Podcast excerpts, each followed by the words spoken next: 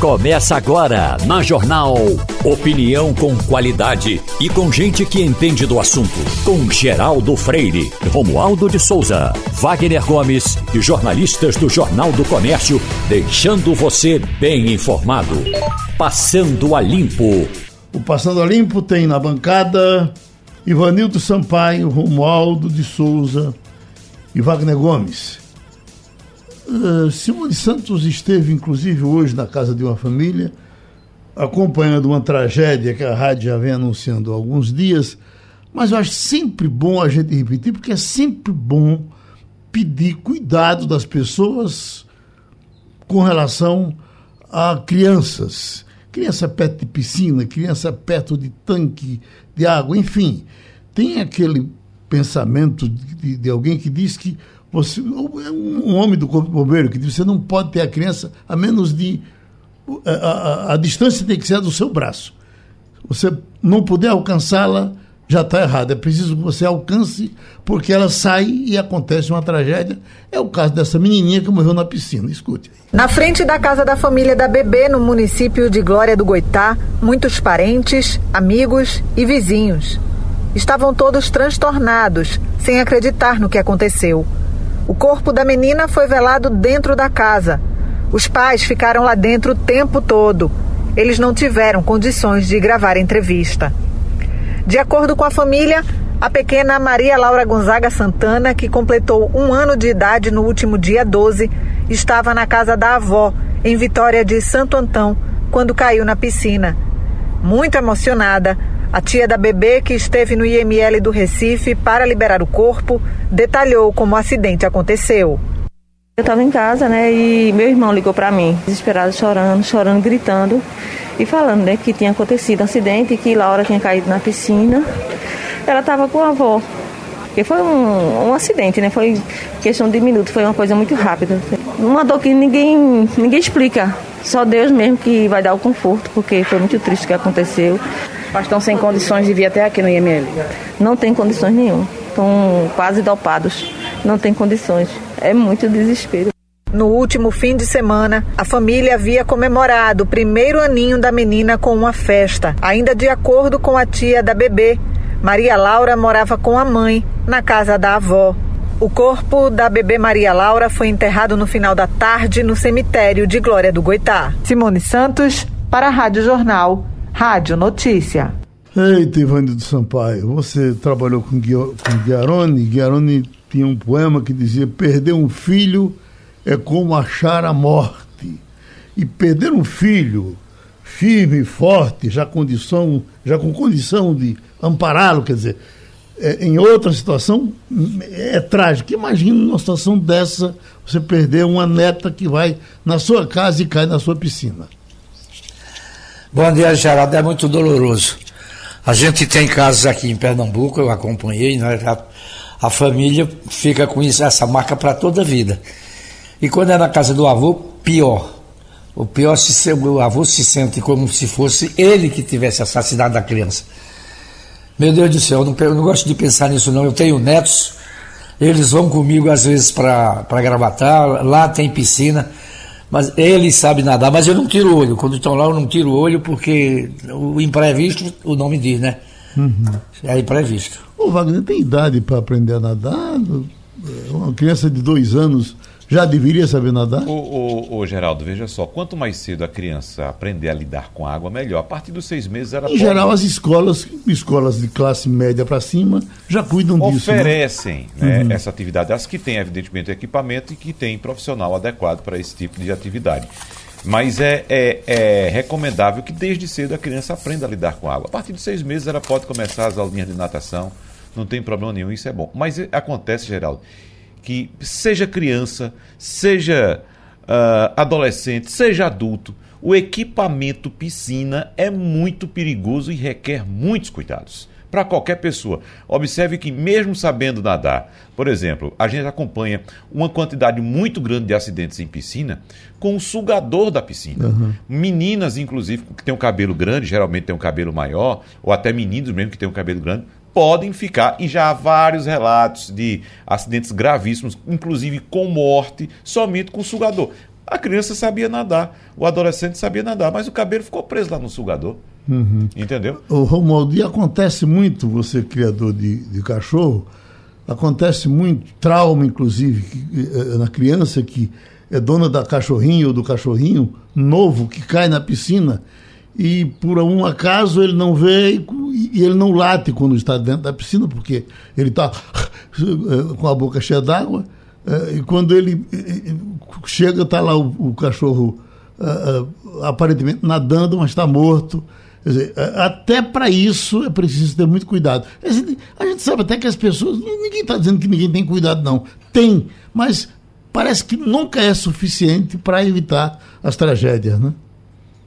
Geraldo, a, a opção foi, aqui em casa, foi a segurança e a companhia das cachorras. Eu até gosto de dar uma nadadinha na piscina, mas eu prefiro passar no, no clube do que ficar o tempo todo preocupado se cobrir ou não cobrir a piscina. E as cachorras, elas são muito importantes, são uma excelente companhia. Independentemente de responsabilizar alguém, há treinamentos para quem tem cachorro em casa, evitar que o cachorro passe na piscina. Agora, uma coisa é um cachorro e você fazer o treinamento, outra coisa é realmente essa situação. Eu tenho um parente que perdeu uma criança justamente nessas condições. É um trauma, como diz o Ivanildo, olhe, vai para o resto da vida e a terapia ainda não resolveu. Portanto, todo cuidado é pouco. O cachorro, Romualdo, ele, ele aprende com a consequência, né? Ele, ele faz uma coisa, sente que sofreu com aquilo, ele já desaparece, já não faz mais. Então, é, a questão toda é se nesse sofrimento a gente não tiver tempo de socorrê-lo, de resgatá-lo da uhum. piscina. Aí se não tiver tempo, não tem como o aprendizado é praticamente inútil. Uhum. Escute, Romualdo, ontem ah. O, uh, André Mendonça, o terrivelmente evangélico, uhum. deu um voto com relação ao fundo partidário e deu um voto bonito. Eleitoral o, o fundo eleitoral, né? É, o fundo eleitoral. Exato. E deu um voto bonito, bem interessante, votou contra o fundo partidário, quer dizer, votou contra o, o, o chefe dele, porque Bolsonaro faz que é contra, mas não é. Hum. Né? É, é, até porque não vetou, se fosse contra, vetava. E o, o André Mendonça deu um voto interessante e me parece que o, o terrivelmente evangélico vai, vai dando certo, né? Nesse quesito, ele foi terrivelmente constitucional. Ele disse o seguinte, Geraldo, que o fundo eleitoral é uma afronta à Constituição Federal.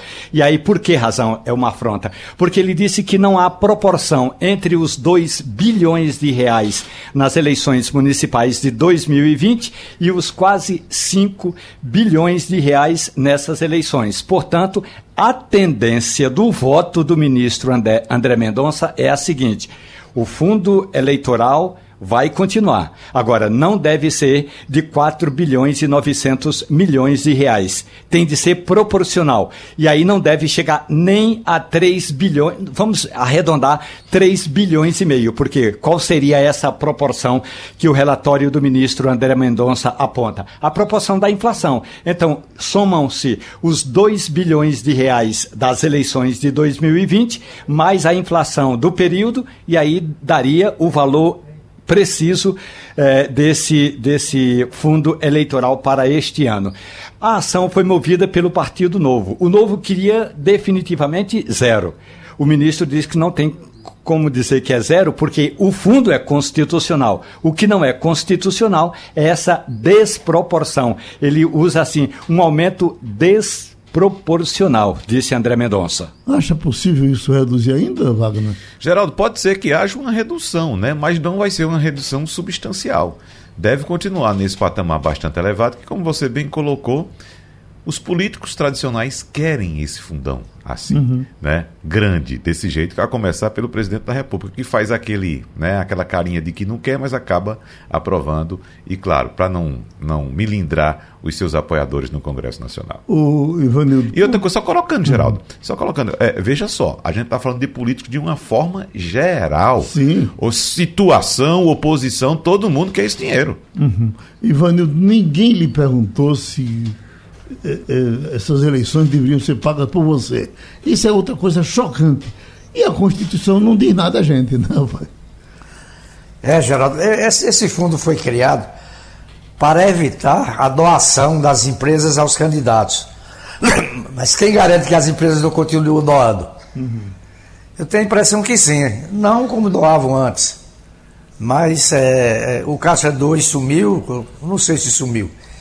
Então, para tentar moralizar as eleições, criou-se o fundo partidário. Então, continua doando. E a gente é quem paga, como você acabou de falar. É, continua doando, Ivanildo, e a doação não necessariamente vem em dinheiro, em depósito na conta, mas doa apoio, doa material, doa veículos. É muito mais grave do que se tivesse dando dinheiro com você vendo. Exatamente. E quando você está vendo que Wagner Gomes deu dinheiro para eleger Geraldo Freire, você fica de olho. Vamos ver como é que Geraldo Freire vai se comportar é. em relação a Wagner Gomes. Mas quando isso acontece de forma silenciosa, como certamente vai continuar acontecendo. Geraldo, isso faz com que um candidato, alguém que se lance na política, não necessite de nenhuma plataforma, de nenhuma proposta para se lançar candidato ele só precisa de apoio financeiro. Se o partido apoiar, se o partido quiser lançar, como partido, os partidos fazem, por exemplo, pega alguma estrela da internet, alguma estrela da televisão, vamos botar esse cara aqui que ele vai puxar voto e banca a campanha desse cara. Então ele não tem nenhuma plataforma, não tem nenhuma ideia, não tem nenhum projeto, não tem nada. Ele tem apoio político.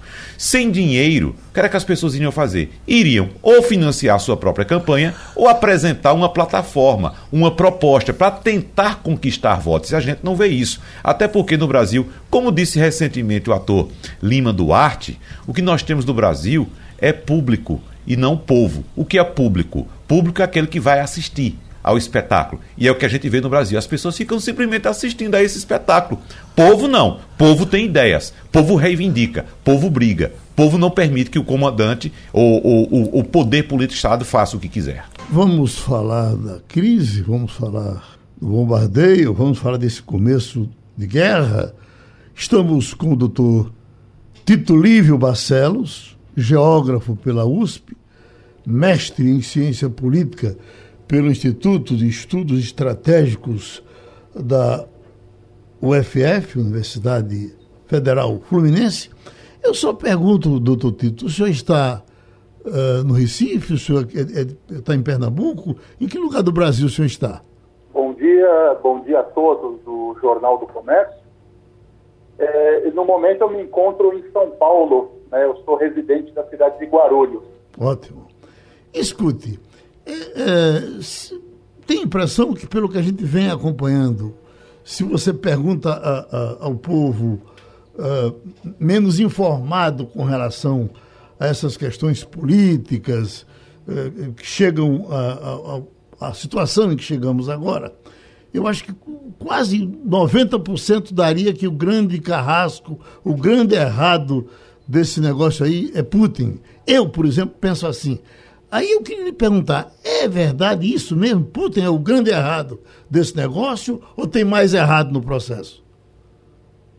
Bom, é, é algo que todo mundo pensaria a princípio, né? Até porque a, a, o país agressor é a Rússia mas a gente tem que levar em consideração outros elementos né, para fazer uma análise é, mais fria, mais completa, para ter um panorama mais amplo da situação. Né? Você tem uma reclamação russa é, que é legítima, que é a questão não da incorporação da Ucrânia em si, mas se a gente for falar do, do, da, do, da, da catástrofe política ocorrida da Ucrânia desde os anos 90 e nos anos 2000, né? que é a, o, o, fracasso dos governos ucranianos, as inclinações é, ocidentalistas que vai ocorrendo nos, nos, sucessivos governos ucranianos, que buscam a integração com a União Europeia, que para os russos não seria tão tanto problema assim, mas o problema é a integração com a OTAN, que é uma aliança militar que foi construída no período da Guerra Fria, onde você tinha uma outra dinâmica geopolítica internacional, né? Uma aliança feita para dissuadir a União Soviética. Mas a União Soviética acabou em 91. Então, em tese, a Rússia não era para ser uma ameaça tanto que é criado o Conselho OTAN-Rússia.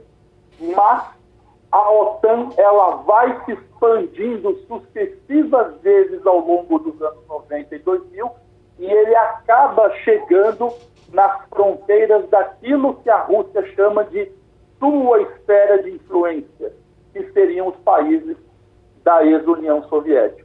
O e aí, diga, diga. Não, eu, eu, eu dei o tempo na bancada para conversar com o senhor, Wagner Gomes, Romualdo de Souza e Ivanildo Sampaio, mas eu queria uma pergunta, porque essa, essa manchete está saindo agora, a, a Ucrânia informando e confirmando que 40 soldados já morreram. Então morreram 40 soldados nesse comecinho, essa coisa começou praticamente pela madrugada. Aí eu lhe pergunto, isso significa que a gente pode estar entrando numa guerra muito sanguinária já? Sim, estamos levando, é importante levar em consideração que a Ucrânia é um país com cerca de 48 milhões de habitantes. É o segundo país mais extenso da Europa e também é uma população similar à da Itália. Então, estamos falando de um país que é grande, que tem áreas densamente urbanizadas, muitas cidades com mais de um milhão, dois milhões de habitantes, especialmente no leste, que é onde, é onde ficam a maior parte dos centros urbanos, das indústrias. É importante até, caso seja possível, mostrar um mapa da região, né, e também da Ucrânia como um todo, para que o espectador tenha um melhor entendimento acerca disso. E sim, uma ocupação militar seria um custo humano, político, econômico, material, financeiro gigantesco para todos os lados envolvidos, né? E até para países não envolvidos, como os países da OTAN, que buscaram manter o seu apoio para a Ucrânia, mas até o presente momento não fizeram uma intervenção militar direta na região, mas eles podem sofrer com a onda de refugiados, né, de pessoas que vão fugir dos centros urbanos ucranianos, é, pedindo asilo político, pedindo acolhimento nesses países. E até refugiados que podem ir para a Rússia também, né? tal como ocorreu em 2014. Muito, na, naquele período da, da, do separatismo, muitas pessoas fugiram das áreas rebeldes da Ucrânia é, buscando refúgio na Rússia, né, por conta da violência dos ataques dos, dos bombardeiros. E é importante salientar que 40 mortos, é, é, não temos nem sequer 24 horas de conflito, né? E são muitas informações jogadas e desencontradas que ainda precisam ser apuradas. Então, esse número pode ser ainda maior né, e não está sendo contado as baixas civis. Uhum. Wagner Gomes? Professor Tito Lívio, a minha pergunta é basicamente a seguinte: o que é que a comunidade internacional pode fazer para deter esse avanço da Rússia sobre a Ucrânia? O que a gente acompanha até agora são anúncios de sanções internacionais. O presidente Joe Biden anunciou já hoje que é, apresentará novas sanções. Nós já tivemos a Alemanha fazendo uh, restrições ao Nord Stream 2, que é um gasoduto que levaria gás para lá para a Alemanha. Mas a Rússia hoje está com a reserva cambial da ordem de 640 bilhões de reais. Então ela poderia sofrer essas sanções internacionais, mesmo assim não ter muitas consequências internamente. Por outro lado, no artigo 5 do Tratado de Washington, há o estabelecimento de que todos os países da OTAN são solidários quando um outro país membro foi invadido. O que ocorre é que a Ucrânia não é membro da OTAN. Então, qual seria a saída agora, professor, para esse imbróglio? Realmente, aí entramos no exercício futurologia. E é difícil, né, porque a gente acaba lidando com tentando desvendar os próximos movimentos dos, dos países. Né? Muito se falou de que poderia ser um blefe a, a, a, essa militarização ostensiva da Rússia nas fronteiras, só que a partir do momento que novas fases, novas dinâmicas do conflito, da tensão se encontravam, o comportamento acabava ficando, mudava e ficava mais agressivo. Mas, assim, a comunidade internacional, ao meu ver, ainda ela está tendo uma posição muito tímida a respeito do conflito. As sanções internacionais, elas estão se mostrando muito cosméticas, muito insuficientes, porque ela, ela pega elementos específicos, mas ela não traz um forte impacto na economia russa. E pela, pelos dados que você apresentou, né, as reservas internacionais de 640 bilhões de dólares, investimento em ouro, programas de autossuficiência, né, menor dependência de importações estrangeiras, substituições de exportações, fez a Rússia, a economia russa se tornar resiliente.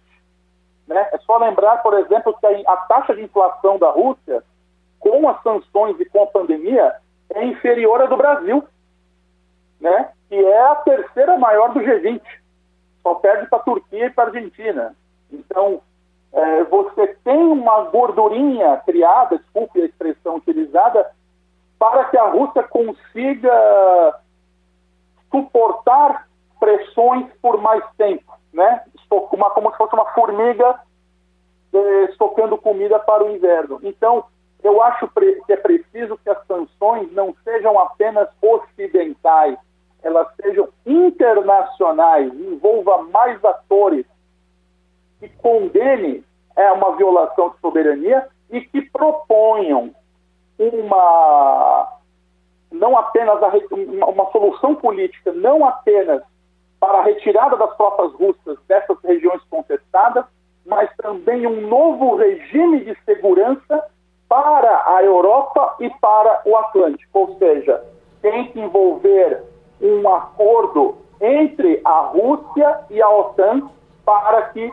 não ocorram mais tensões desse tipo. Só outra questão, professor Tito Lívio, é, além dessa, dessa, desse relativo conforto da Rússia, o relativo conforto econômico, pode haver problemas para o Ocidente também, caso essas sanções sigam adiante. Por exemplo, na área de petróleo, se o Ocidente decidir boicotar o petróleo da Rússia, a estimativa do mercado de que o barril de petróleo pode chegar até 125 dólares por alguns meses, fazendo com que a inflação se eleve em muitos países, inclusive haja também uma queda do PIB em, muitos países do Ocidente, professor. Então é um problema gigantesco.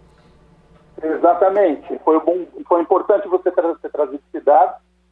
É, 120 dólares, por exemplo, era o preço do barril do petróleo. Quando eclodiu a chamada Primavera Árabe, entre 2011 e 2010, em todo, em boa parte do mundo árabe e do norte da África, né? Então sabemos o, o impacto que o preço do petróleo não tem apenas no preço dos combustíveis, mas também no, na, no frete de alimentos e de outras mercadorias que utilizamos.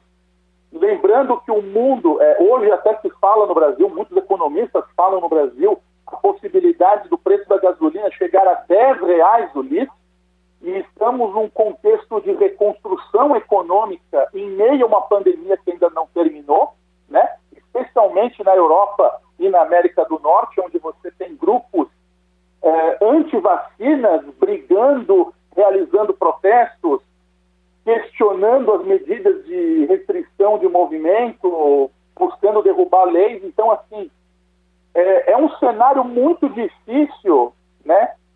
para a Europa e para os Estados Unidos, até porque houver um endividamento também, de, aumento da dívida pública desse país no meio da pandemia, e a Rússia parece saber explorar isso, saber explorar a debilidade do Ocidente para buscar essa política mais assertiva e mais agressiva na Ucrânia, coisa que não fazia desde 2008 na Geórgia, né? mesmo se a gente considerar 2014 na Ucrânia, foi uma situação muito tímida, se, eh, se aproveitando de convulsões internas da Ucrânia.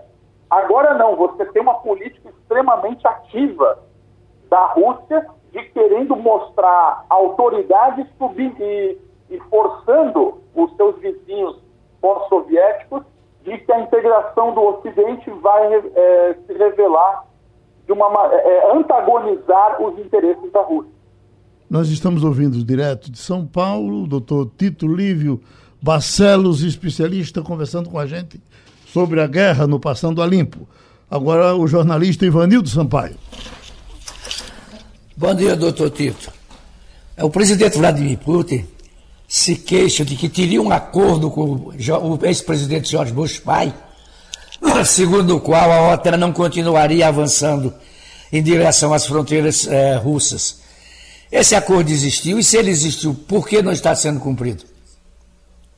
Infelizmente, uh, o, uh, as declarações do Putin elas se baseiam na, nas declarações verbais de Mikhail Gorbachev com, o, com os assessores do presidente George Bush pai, né, de que a, a, União Soviética dissolveria o Pacto de Varsóvia, retiri, retiraria suas tropas da antiga Alemanha Oriental após a unificação, né, coisa que vai se, uh, vai se dar apenas em 1994, ou seja, já na Federação Russa, e de que a OTAN não se expandiria para o, o leste europeu, não, inclube, não englobaria os novos países do Pacto de Varsóvia. O que, que acabou ocorrendo? Esse é compromisso acabou se, é, se dando de maneira verbal, não houve um documento robusto assinado para, é, para garantir de que a OTAN não seria, é, não, não seria expandida. E aí acabamos tendo, né, nos anos 90, as expansões da OTAN a partir de 99, quando englobam a Polônia, a República Tcheca e a Hungria. E depois vão ter novas expansões em 2004, 2007, 2008, 2012 e a última expansão, a mais recente, foi em 2020, englobando a ex-república Iugoslava de Montenegro. E isso fez com que a, a, a Rússia entrasse num sentimento de humilhação nacional, né? de que não foi capaz de eh, estabelecer linhas né, eh, na Europa para que houvesse um pleno entendimento de ambas as partes, para que houvesse um respeito mútuo ao equilíbrio estratégico firmado na Guerra Fria. Então, uh, essa política reativa de Putin vai dar, né, a reativa até 2008, vai acabar dando, uma, dando lugar a uma política assertiva, né, proativa, onde o Putin busca eh, desenhar essas novas linhas na Europa para dissuadir qualquer expansão da OTAN. Vamos com Romualdo de Souza, vindo de Brasília. Professor Tito Lívio, bom dia para o senhor. A questão das relações eh, diplomáticas entre Brasil e Ucrânia. Eu conversei com algumas pessoas, inclusive com jogadores que estão na Ucrânia, e eles me dizem o seguinte: que do ponto de vista da embaixada do Brasil em Kiev, as respostas são: fique em casa, fique em casa. E o senhor sabe, não é, professor, que o presidente brasileiro esteve na Rússia, o presidente do Brasil apertou a mão de Vladimir Putin e emprestou sua solidariedade, embora sem estender é, direito o que seria essa solidariedade. O ministro das Relações Exteriores é, no Brasil, Carlos França, promete para daqui a pouco uma nota, e aí eu lhe pergunto, professor, como deve ser ou qual deve ser a, a, a, a resposta diplomática do Brasil nesse conflito da Rússia com a Ucrânia? Bom, é, também é uma pergunta difícil de responder, né? foi bem formulada nesse quesito. Eu acredito que o Brasil poderá ainda seguir a, a cartilha, né, a cartilha histórica do Itamaraty realmente a frase do Bolsonaro dita, né, de estamos solidários à Rússia, realmente foi muito mal recebida, até pelas próprias autoridades do Ministério de Relações Exteriores, porque isso contraria os princípios da, da, da, casa em manter, né, em colocar a soberania como algo inviolável, né, e prezar pela resolução política dos conflitos, mas é, embora acredito que possa ter uma condenação da invasão russa, mas haverá a, a ideia de você propor um entendimento dos dois lados, uma chamada para desescal, é, desescalamento do conflito, né? não haverá condenações mais é, firmes a Rússia, em termos de retaliações financeiras, econômicas, até por conta do peso dos fertilizantes, dos combustíveis, de outros minerais estratégicos para a indústria de aviação, para semicondutores, elementos que o Brasil precisa nesse contexto, que já foi comentado na outra pergunta.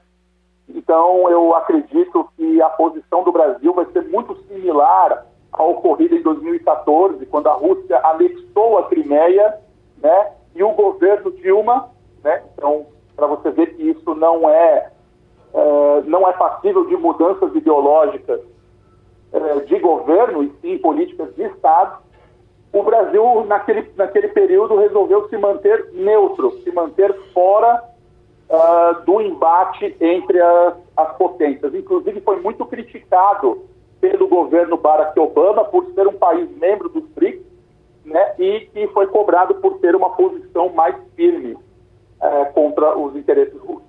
Professor Tito Lívio Barcelos, a gente quer agradecer a sua competente participação aqui no Passando a Limpo, quer contar com o senhor outras vezes. Então, muito obrigado. A gente ouviu, portanto, o professor Tito Lívio Barcelos, geógrafo pela USP, mestre em ciência política pelo Instituto de Estudos Estratégicos da Universidade Federal Fluminense. Romualdo de Souza me parece que tem um, um chamamento para fazer a programação. Pois não, Romualdo? Ô, Geraldo, é, hoje pela manhã, o jogador brasileiro, que já foi da seleção brasileira, foi também do Ajax, é, David Neres, ele postou um vídeo na internet dizendo o seguinte, que tinha procurado a embaixada do Brasil na Ucrânia, que não tinha recebido uma resposta. A única coisa que ele sabe é que o embaixador do Brasil na Ucrânia, o Norton Rapesta, tinha pedido para que os brasileiros ficassem em casa, mas o jogador diz o seguinte, olha, a gente está precisando de uma informação. O atleta do Shakhtar Donetsk Donetsk, diz o seguinte: Nós queremos uma informação. Aí eu mandei uma mensagem para David Neres. Ele me disse o seguinte: Ó, eu estou tentando falar com o embaixador do Brasil na Ucrânia. Assim que eu falar, eu falo com vocês. Mas no momento nós temos essa conversa que David Neres gravou dentro de um hotel ao lado da família. Vamos ouvi-lo.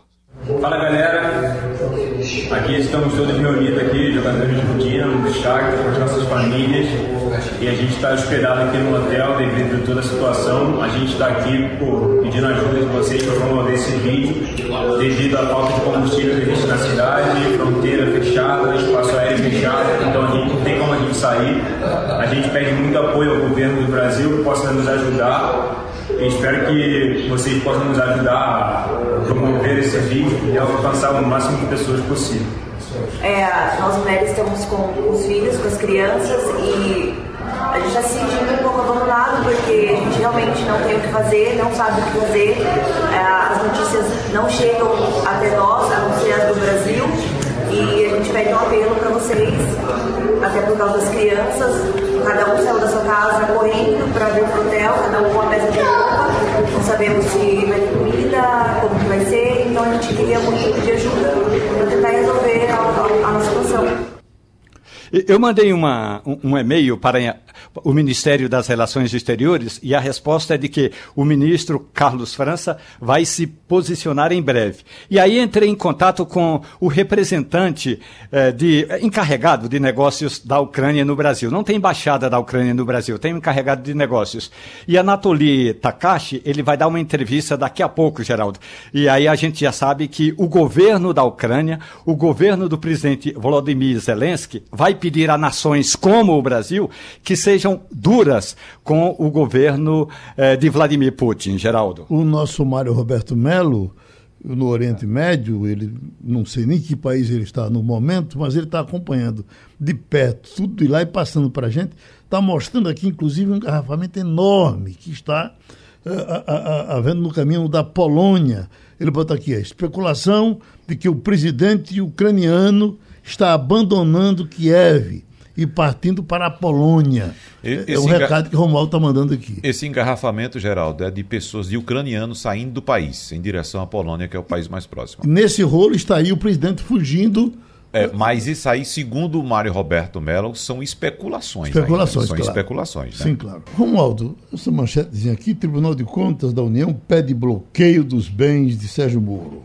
Aí vem que é o ministro Bruno Dantas, do Tribunal de Contas da União, enviando para o Procurador-Geral da República para abrir contas de Sérgio Moro, partir para cima com todas as forças. Esse ministro do Tribunal de Contas, Romualdo, faz isso para o bem do país, para eh, investigar Sérgio Moro por conta das culpas que ele pode ter? Ou tem alguma coisa, uma ação política dele por trás disso? Ele não pode estar a serviço de alguém?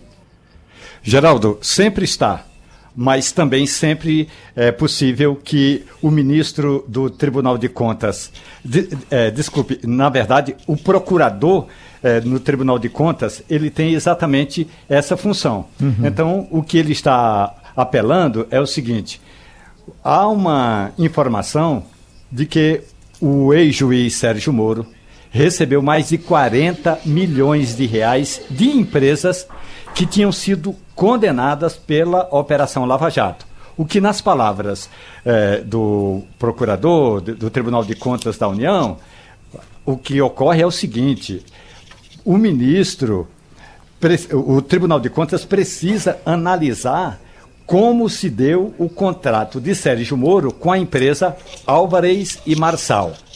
E aí, como se deu o repasse dessas verbas.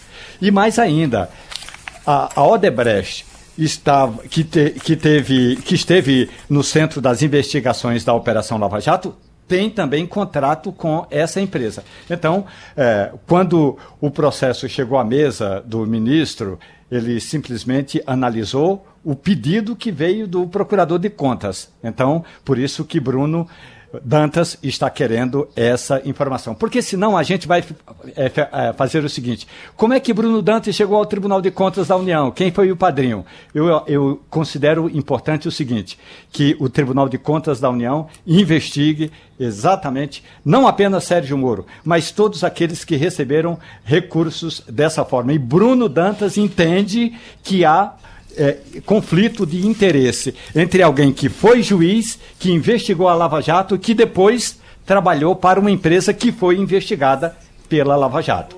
O, nós ontem falamos aqui dessa questão da paternidade da transposição do São Francisco, uhum.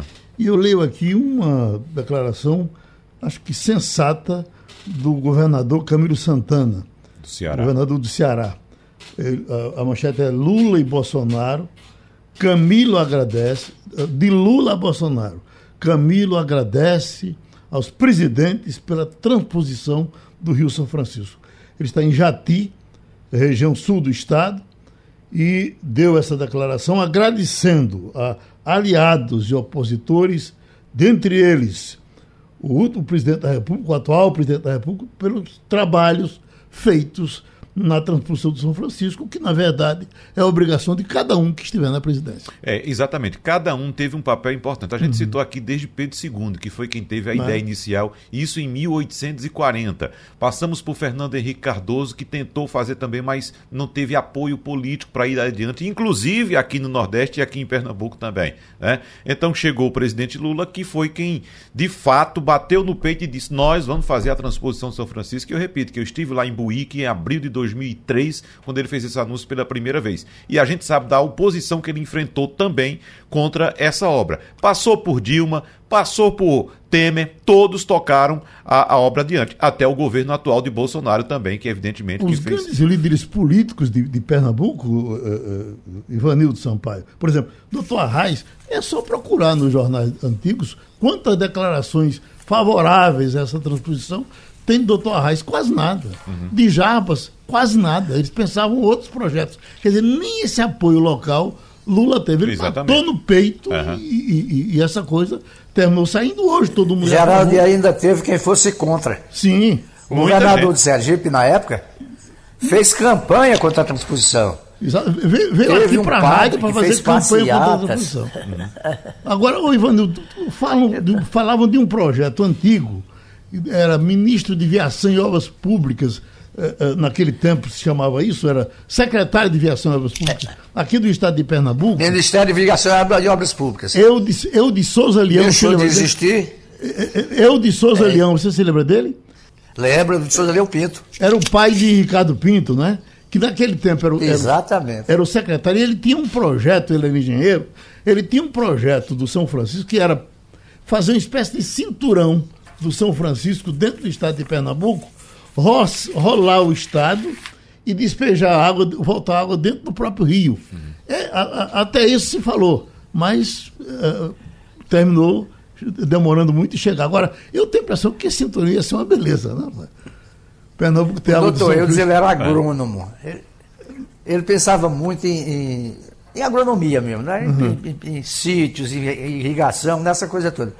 Mas o projeto dele era um projeto meio maluco, eu cheguei a ver, não, não com profundidade, mas pedi que analisassem para mim e o projeto não se sustentava, não. não é, né? agora, o Geraldo, o que a gente o vê... O projeto realmente foi o da transposição. O que é que preciso que o eleitor fique atento, que as pessoas, cidadãos, na verdade, fiquem atentos, é que a gente vai ver nessa campanha eleitoral os candidatos dizendo quem fez fui eu, né? Uhum. Quem fez fui eu. Veja só, a gente falou aqui desde a concepção da ideia em 1840, os projetos que não foram adiante, Agora, quem bateu no peito, de fato, tirou o projeto da gaveta e começou a obra foi o presidente Lula. Isso aí, o Nordeste, estou chovendo numa olhada aqui, o Nordeste todo sabe. E os outros deram continuidade à obra, que é uma coisa, inclusive, muito boa, porque você sabe que antigamente, em outras épocas no Brasil, um prefeito, um governador, um presidente, quando eh, sucedia o seu opositor, ele abandonava aquela obra, deixava para lá. Né? Pelo menos a gente está vendo uma coisa um pouco diferente nessa obra no Brasil. A gente teve isso aqui com a 232. Também. Quando Java saiu do governo, que entrou Eduardo, a, a, a, a ideia, inclusive, eu me lembro que teve aqui uh, Isaltino, que era líder do governo, olha, esse negócio não tem mais jeito, não a, a, estrada não presta, ela tem que ser arrancada e fazer outra. Perfeito. Que era para Aí, enquanto Jarbas não era aliado de Eduardo, uhum. Jarbas ia defender a obra que ele tinha feito. É. Quando Jarbas se aliou com Eduardo, a briga acabou Agora, e a estrada ficou aí. E veja, Deus dará. Pois é, e veja quem paga o preço dessa briga é. política. Nós os usuários, o cidadão, o contribuinte. Por quê? Se houvesse responsabilidade com a obra, manutenção, cuidado com a obra, a gente não estaria passando pelos problemas Agora que tá é de se hoje. perguntar, se essa obra não tivesse sido feita, como é que estaria uh, a situação uh, Recife, Caruaru, enfim. Geraldo, não é só Recife, Caruaru é capital interior. Exatamente. Quantas pessoas vêm do interior aqui diariamente buscar simplesmente apoio para a saúde, buscar serviço de saúde, buscar tratamento médico. A gente passa aqui no Hospital Oswaldo Cruz a quantidade de ônibus que vem do interior para cá todos os dias. A gente, quando chega em São Caetano, diz, bom, cheguei no Recife. É, exatamente. Agora, veja só, pensam só, é a questão do desenvolvimento econômico. É também. Mas estrada é comunicação, estrada é saúde, estrada é educação, estrada é, além de tudo, além de desenvolvimento, é tudo isso. Vamos para Portugal? Conexão Portugal com Antônio Martins. Pronto, Antônio Martins. Eu só para começar a conversar com você, certamente todo mundo tem muita coisa para conversar com você. Você está bem mais perto aí até da guerra do que estamos nós. E, é, dizer que durante a madrugada foi feita a votação do projeto é, com relação aos jogos e foi aprovado. A Câmara aprova texto principal do projeto que legaliza o jogo de azar Aí vem o jogo do bicho, vem o cassino, então essas coisas vão agora ser reguladas, mas isso já passou nessa votação da madrugada da Câmara Federal. Aí eu lhe pergunto como é que o jogo é tratado em Portugal, o jogo de azar. Bom dia, é, é, Geraldo Freire, bom dia, ouvintes da Rádio Jornal. Bem, aqui existem as loterias normais que a gente conhece, né? Como o que seria o equivalente a a Mega Sena, que seria Euro Milhões, que é uma, loteria é, na União Europeia. Agora aqui também tem cassinos. Né? Tem o famoso cassino do Estoril, tem também cassino no Parque das Nações, é bastante regulamentado né? e não se espalha tanto assim, são, são instituições muito bem é, consolidadas e, enfim, muito bem é, fiscalizadas pelo poder público, pela autoridade tributária e pela autoridade financeira. Uhum. Então, é, existe sim, mas de alguma forma bastante é, vigiado e bastante é, disciplinado.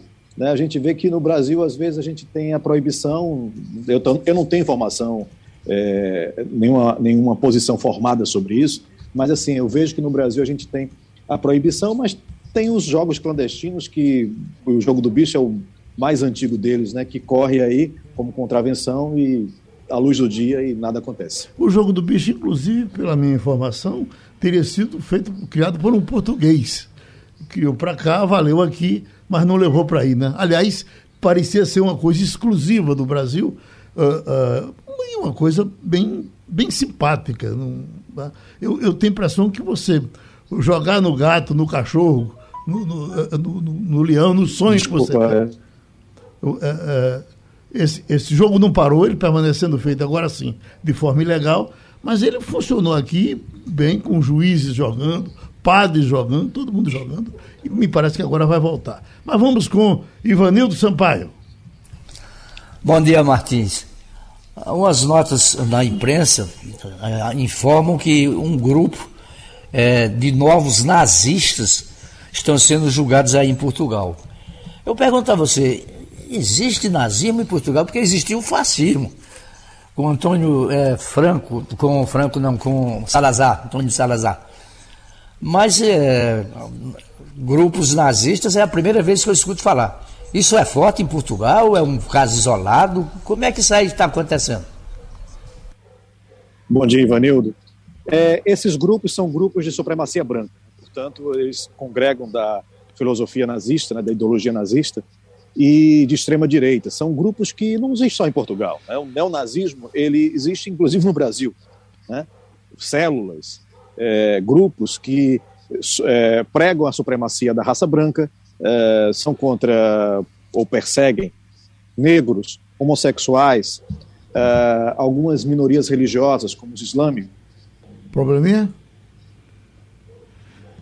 Então, enquanto se, se, a casa volta à ordem. Estava falar ah, voltou. que eles, eles, eles perseguem algumas minorias religiosas, como os islâmicos, judeus, algumas ideologias também, como comunistas. Enfim, essas células elas existem não só na Alemanha, mas em várias partes do mundo, inclusive na Ucrânia. E aqui em Portugal, o que acontece é que, desde 2013, é, um determinado grupo é, que tinha como rituais de, de, é, de introdução, né, de iniciação, é, que as pessoas, os candidatos, fizessem alguns atos de violência contra esses alvos que eles têm, né, negros, homossexuais, comunistas, é, judeus, islâmicos. E desde 2013 é, até 2017 foram 77 casos de agressão, de morte, assassinato mesmo, chegaram a matar um, um cidadão cabo-verdiano no bairro Alto aqui em, em Lisboa. É, e, enfim, é, porte de armas, tráfico de armas. E eles estão agora no banco dos réus, começou ontem o julgamento, admitem que participaram, alguns dizem que é, não eram partidários exatamente da, da, desse grupo, mas estavam tentando entrar e que foi um momento errado da vida deles, mas enfim, eles cometeram os crimes, isso existe e tem que ser combatido, né? Oi, Wagner Gomes? Ô Martins, vamos para o assunto do momento, né? A preocupação em todo mundo, porque essa invasão da Rússia à Ucrânia, que já vinha sendo ensaiada há algum, alguns dias, começa a se tornar realidade. Eu queria saber qual a expectativa aí em Portugal, já que Portugal está na Europa, é uma guerra que começa na Europa, no momento em que brasileiros, uh, todos os dias, as dezenas, uh, uh, Martins, seguem para a Europa, especificamente Portugal, para buscar uma vida melhor. E agora surge literalmente essa bomba, Martins. Bom dia, Wagner. Olha, aqui a expectativa é grande, né, porque as pessoas não sabem o que vai acontecer. Caiu de novo. Uh... É, Geraldo, vamos, vamos trazer enquanto Martins. Desculpe, pois a nossa conexão está muito fraca. É. Mas, enfim. Uhum. Posso continuar? Pode continuar. Tranquilo.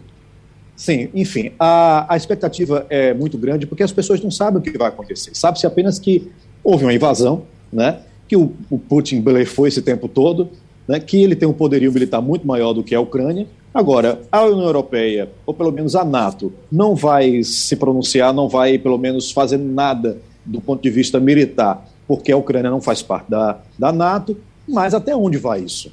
Né? É, o, o, começaram as sanções, e o que tem de exato agora, de, de, de imediato, é o seguinte: é uma possível crise econômica, porque o gás, que abastece boa parte da Europa, não abastece Portugal. Portugal vai comprar gás na Argélia e na Nigéria. Mas pode ser que o mercado que não consiga mais abastecer na Rússia vá procurar justamente na Argélia e na Nigéria. Então, a expectativa de aumento de preço é de inflação, é de que a Europa se torne um lugar perigoso para o turismo. Então, as operadoras de turismo passem para outros destinos os, os seus consumidores, né, os seus pacotes também, e isso vai dar uma queda. Olha, você já vinha de uma crise financeira desde 2008, depois vem a pandemia, quando estava conseguindo se restabelecer, e agora vem uma guerra que traz todo esse cenário. Então, as pessoas estão muito, é, é, é enfim, é, preocupadas, inclusive também com refugiados. Né? O primeiro-ministro de Portugal disse que Portugal está de braços abertos para receber os refugiados ucranianos. É, recomendou que a embaixada, a embaixada, e os consulados que existem lá na Ucrânia de Portugal que é, deem vistos, facilitem os vistos para quem tem amigos e parentes aqui em Portugal. Né? Tem cerca de 200 portugueses nesse momento lá em, em, na Ucrânia, 140 são ucranianos e portugueses, têm a dupla cidadania, ou seja, 40 aí é que são, 60 é que são de fato portugueses, apenas portugueses, e a ideia é que essas pessoas sejam relocadas para cá. A NATO, né, que a Portugal faz parte, Portugal já disponibilizou aí 1.049 militares para fazer parte de alguma coisa que possa acontecer, não como uma, uma é, como é que se diz, uma, é, uma reação ao, à, à Rússia, mas mais como uma forma de tentar proteger algumas cidades, de enfim, de tentar garantir que também questões humanitárias cheguem até lá. O, Martins, você é um cidadão urbano. Eu, Wagner, Romualdo, Ivanildo, somos todos matutos. E no nosso sertão, sempre que acontecia qualquer coisa desse tipo, se dizia: o mundo vai se acabar agora. Ah, por aí, Portugal, se pensa nisso, estamos num começo de fim de mundo com já morreram 40 soldados, é o que a Ucrânia está dizendo hoje. Você podia repetir, Geraldo, que eu realmente não consegui, está ah. cortando muito a ligação, não sei o que está acontecendo. Portugal está tá com medo, além da, da, da, das sanções econômicas, está com medo de, um, de, uma consequência mais grave, chegaremos a uma guerra, a terceira guerra mundial, coisa desse tipo? Bem, as pessoas falam nisso, né? Há essa possibilidade. A barra está pesada, né? Vamos com o Romualdo de Brasília. O Geraldo, tem uma questão importante que foi com relação à votação de ontem. É, na verdade, já no início da madrugada, que aprovou esse projeto que trata da legalização dos jogos de azar. Durante a tarde, houve uma negociação em que o presidente da Câmara chamou os líderes aí resolveram levar a pauta, e aí, imediatamente, houve uma reação da chamada bancada evangélica, que é contra o projeto. E essa bancada evangélica é, foi à Câmara, desculpe, foi ao Palácio do Planalto conversar com o ministro da Casa Civil, dizendo a Ciro Nogueira que a bancada evangélica é contra o projeto pedindo uma posição efetiva do Palácio do Planalto. A resposta de Ciro Nogueira foi a seguinte, Geraldo: o presidente também é.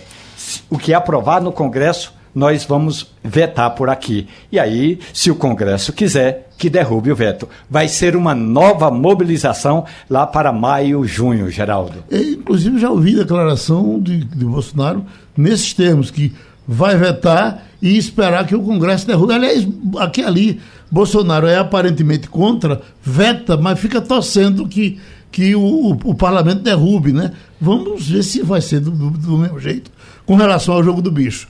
O tempo passou, terminou o Passando a Limpo. A Rádio Jornal apresentou opinião com qualidade e com gente que entende do assunto. Passando a Limpo.